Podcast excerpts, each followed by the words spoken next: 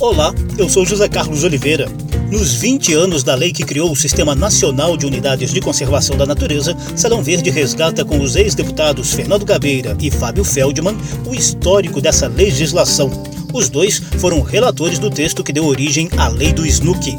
Salão Verde, o espaço do meio ambiente na Rádio Câmara.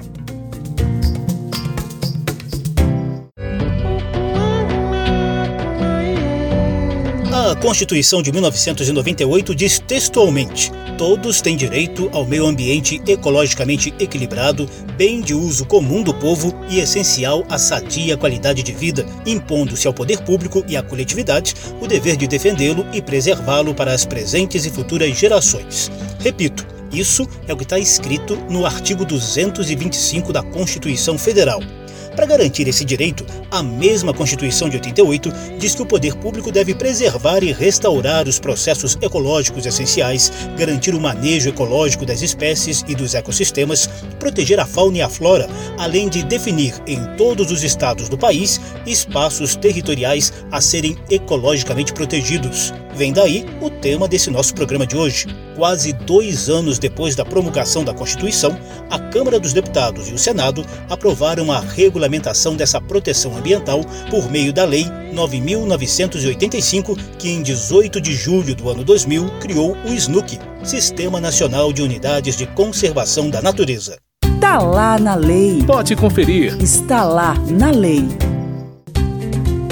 A lei define unidade de conservação como espaço territorial e seus recursos ambientais com características naturais relevantes, com objetivos de conservação e regime especial de administração. O SNUC, Sistema Nacional, engloba as unidades de conservação federais, estaduais e municipais. Elas estão divididas em dois grandes grupos: proteção integral e uso sustentável. Do primeiro fazem parte as estações ecológicas, as reservas biológicas, os parques nacionais, os monumentos naturais e os refúgios da vida silvestre. Em todas essas unidades, a proteção da natureza deve ser integral, ou seja, seus recursos naturais só podem ser usados de forma indireta, como pesquisa científica, manejo de espécies e turismo ecológico. Já no grupo das unidades de uso sustentável estão as áreas de proteção ambiental, áreas de relevante interesse ecológico, florestas nacionais, reservas extrativistas, reservas de fauna, reservas de desenvolvimento sustentável e reservas particulares do patrimônio natural, também chamadas de RPPN. A lei especifica as características de cada uma dessas unidades de conservação e traz as regras de criação, implantação e administração.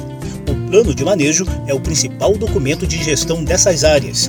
Inicialmente, o IBAMA era o principal órgão executor do SNUC, mas desde 2007 essa função foi assumida pelo ICMBio, Instituto Chico Mendes de Conservação da Biodiversidade. Está lá na lei. Pode conferir. Está lá na lei.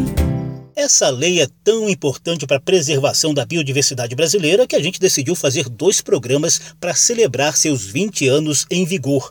O próximo programa será dedicado a alterações nessa lei que muitos ambientalistas enxergam como riscos e ameaças à proteção ambiental do país.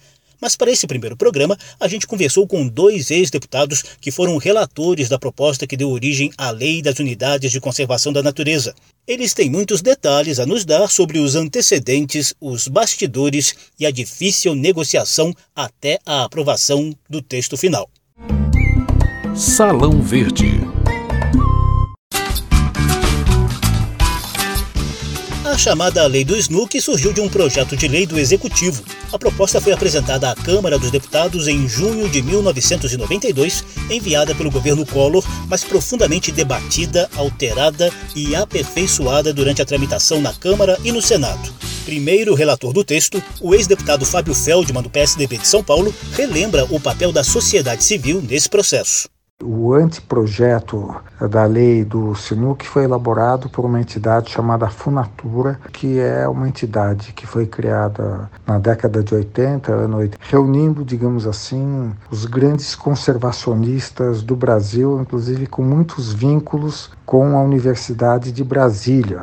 E a Funatura então fez o anteprojeto do Sistema Nacional de Unidade de Conservação e após o que o executivo mandou para o Congresso Nacional. Quer dizer, é importante dizer que até a edição do Sistema Nacional de Unidade de Conservação, o que regulava a nível federal a matéria é um decreto do governo Figueiredo de 79. A presidente da Funatura, Maria Tereza Jorge Pádua, que foi diretora do IBDF, que era uma entidade que existia antes do IBAMA, responsável pelos parques nacionais. E ela saiu, inclusive, porque o governo Figueiredo resolveu fazer uma estrada que cruzava o Parque Nacional do Pantanal e ela, em protesto, saiu. E foi exatamente esse precedente que fez com que a gente colocasse no texto constitucional um dispositivo proibindo que você modifique unidade de conservação por decreto, exigindo que seja uma mudança por projeto de lei. Aliás, nesse particular, o Supremo Tribunal Federal, recentemente, por decisão unânima, decidiu que há necessidade de projeto de lei que você não pode desafetar uma unidade de conservação por medida provisória. O IBDF, Instituto Brasileiro de Desenvolvimento Florestal, citado pelo Fábio Feldman, surgiu em 1967 e era uma autarquia vinculada ao Ministério da Agricultura. Funcionou até 1999, quando suas atribuições foram passadas para o IBAMA. A Funatura, Fundação Pró Natureza, é uma organização não governamental que surgiu em 1986 e existe até hoje, atuando em projetos ambientais. O ex-deputado Fábio Feldman também nos contou que essa proposta original para a futura lei do Sistema Nacional das Unidades de Conservação não era consensual. Havia debates intensos e acalorados mesmo entre os ambientalistas com visões estritamente conservacionistas, ou seja, com foco em áreas protegidas para a preservação da diversidade biológica, e outras visões de caráter mais socioambiental. A solução, segundo Feldman, foi o meio termo. O Sinuc foi enviado para a Câmara dos Deputados e ele tinha, digamos assim, algumas controvérsias internas entre conservacionistas e pessoas com enfoque socioambiental. Quer dizer, porque essa é uma discussão que existe no Brasil, é uma discussão que existe no mundo, e o Sinuc encontrou uma posição intermediária, inclusive permitindo algumas categorias de unidade de conservação, que são as reservas de desenvolvimento sustentável, em que se prevê claramente a participação e engajamento das populações tradicionais. Quer dizer, eu não acho que naquele momento a grande polêmica do Sinuc era uma polêmica que envolvia os ruralistas. Acho que essa matéria tramitou no Congresso Nacional, pelo menos enquanto eu fui relator, com uma divergência mais interna no campo, digamos assim, do ambientalismo, entre visões diferentes, o que, enfim, devam ser as unidades de conservação, quais são as categorias e questões, inclusive, que eu inclusive participei muito, que dizem respeito à regularização fundiária, porque hoje um dos grandes entraves da implementação de unidade de conservação é que algumas categorias exigem que a dominalidade seja pública e você tem um, talvez o exemplo mais emblemático é o exemplo do Parque Nacional de Itatiaia, o primeiro parque nacional, cuja regularização fundiária não foi feita até hoje. Isso, inclusive, no caso das unidades de conservação, envolve uma espécie de indústria de desapropriação que os valores de desapropriação são valores altíssimos, algumas vezes são valores maiores do que o orçamento do próprio ICMBio, o orçamento dos órgãos responsáveis dos governos estaduais. Então, o Sinuc, eu acho que ele foi importante porque ele de fato, ele criou um sistema no Brasil muito sintonizado com o que o mundo discute nessa matéria de unidade de conservação. E a questão é que quando você resolve criar uma unidade de conservação, o teu objetivo é conservar a biodiversidade, o que a gente chama in situ. Quer dizer, você pode conservar a biodiversidade em centros de pesquisa, em que você mantém a diversidade genética, a biodiversidade, mas a ideia de unidade de conservação é você conservá-la como ela existe e, de fato, com grandes desafios. Salão Verde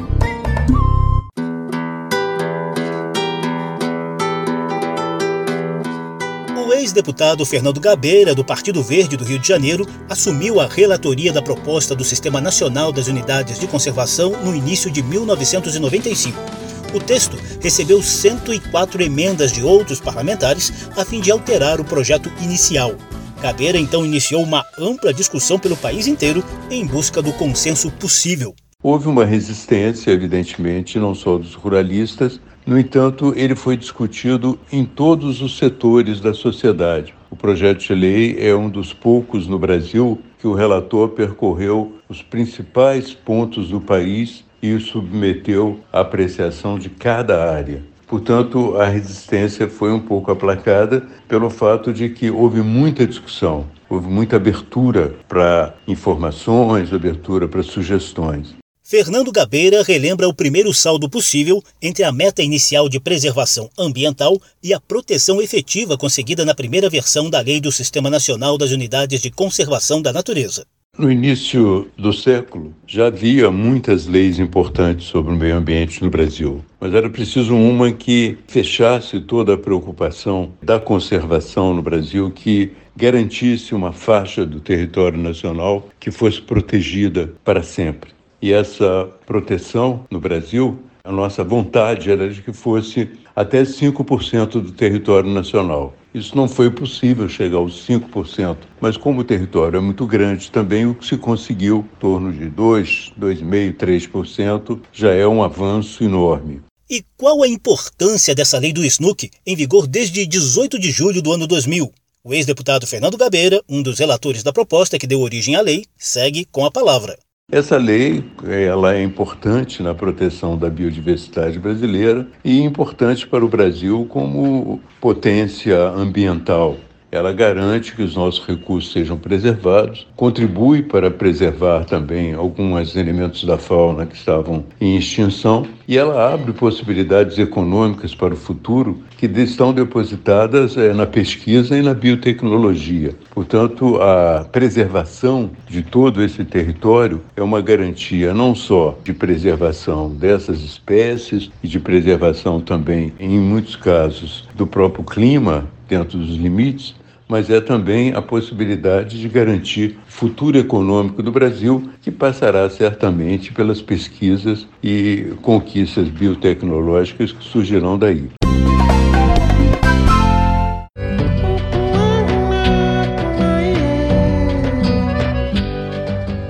Atualmente, o nível de proteção dos biomas por unidades de conservação é o seguinte, segundo o site do Ministério do Meio Ambiente: Amazônia, com 28% do território ambientalmente protegido, o bioma marinho, com 26%, a Mata Atlântica, com 9%, o Cerrado e a Caatinga, com 8% cada um, o Pantanal, com 4% e o Pampa, com apenas 3%.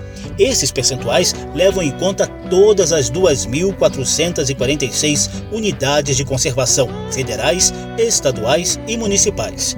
De acordo com o painel presente no site do Ministério do Meio Ambiente, elas protegem hoje 18% da área continental e 26% da área marinha do Brasil.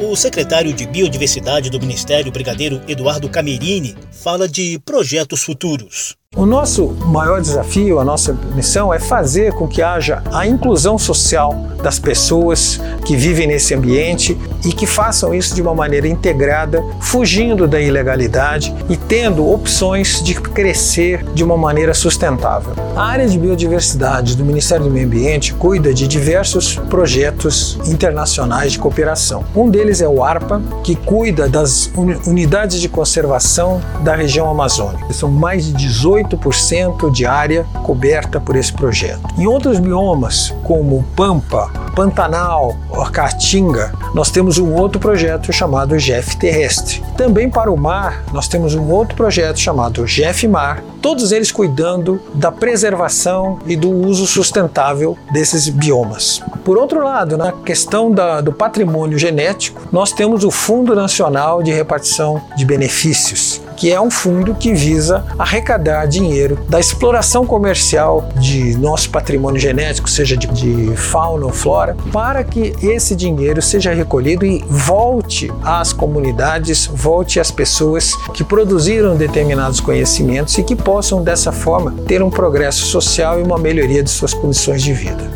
Porém, o ex-deputado Fernando Gabeira, um dos relatores da proposta que deu origem à atual lei do Sistema Nacional das Unidades de Conservação, teme pelo futuro da proteção ambiental no atual governo.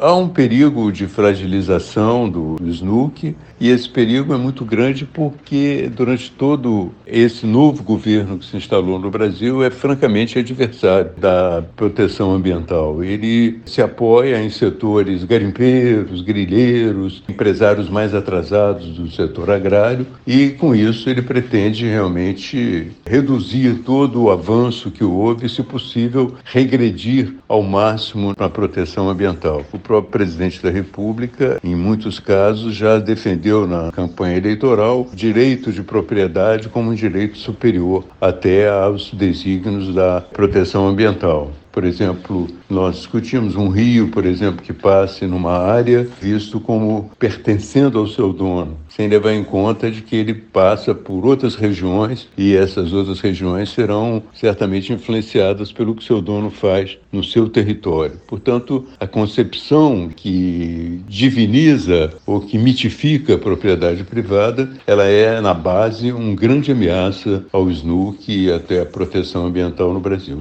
Como esse assunto é bem polêmico e tem várias outras visões, Salão Verde vai retomar o tema dos 20 anos da lei do SNUC no próximo programa, trazendo a preocupação de ambientalistas, deputados e Ministério Público quanto aos riscos e às ameaças à preservação da biodiversidade nas áreas ambientalmente protegidas do país. Claro, sem esquecer o contraponto governista.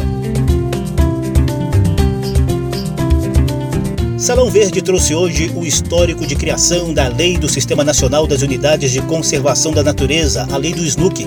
O programa teve produção de Lucélia Cristina, edição e apresentação de José Carlos Oliveira. Se você quiser conferir de novo essa e as edições anteriores do programa, basta visitar a página da Rádio Câmara na internet e nas redes sociais e procurar por Salão Verde. O programa também está disponível em podcast no agregador de sua preferência. Obrigadíssimo pela atenção e tchau! Salão Verde, o espaço do meio ambiente na Rádio Câmara.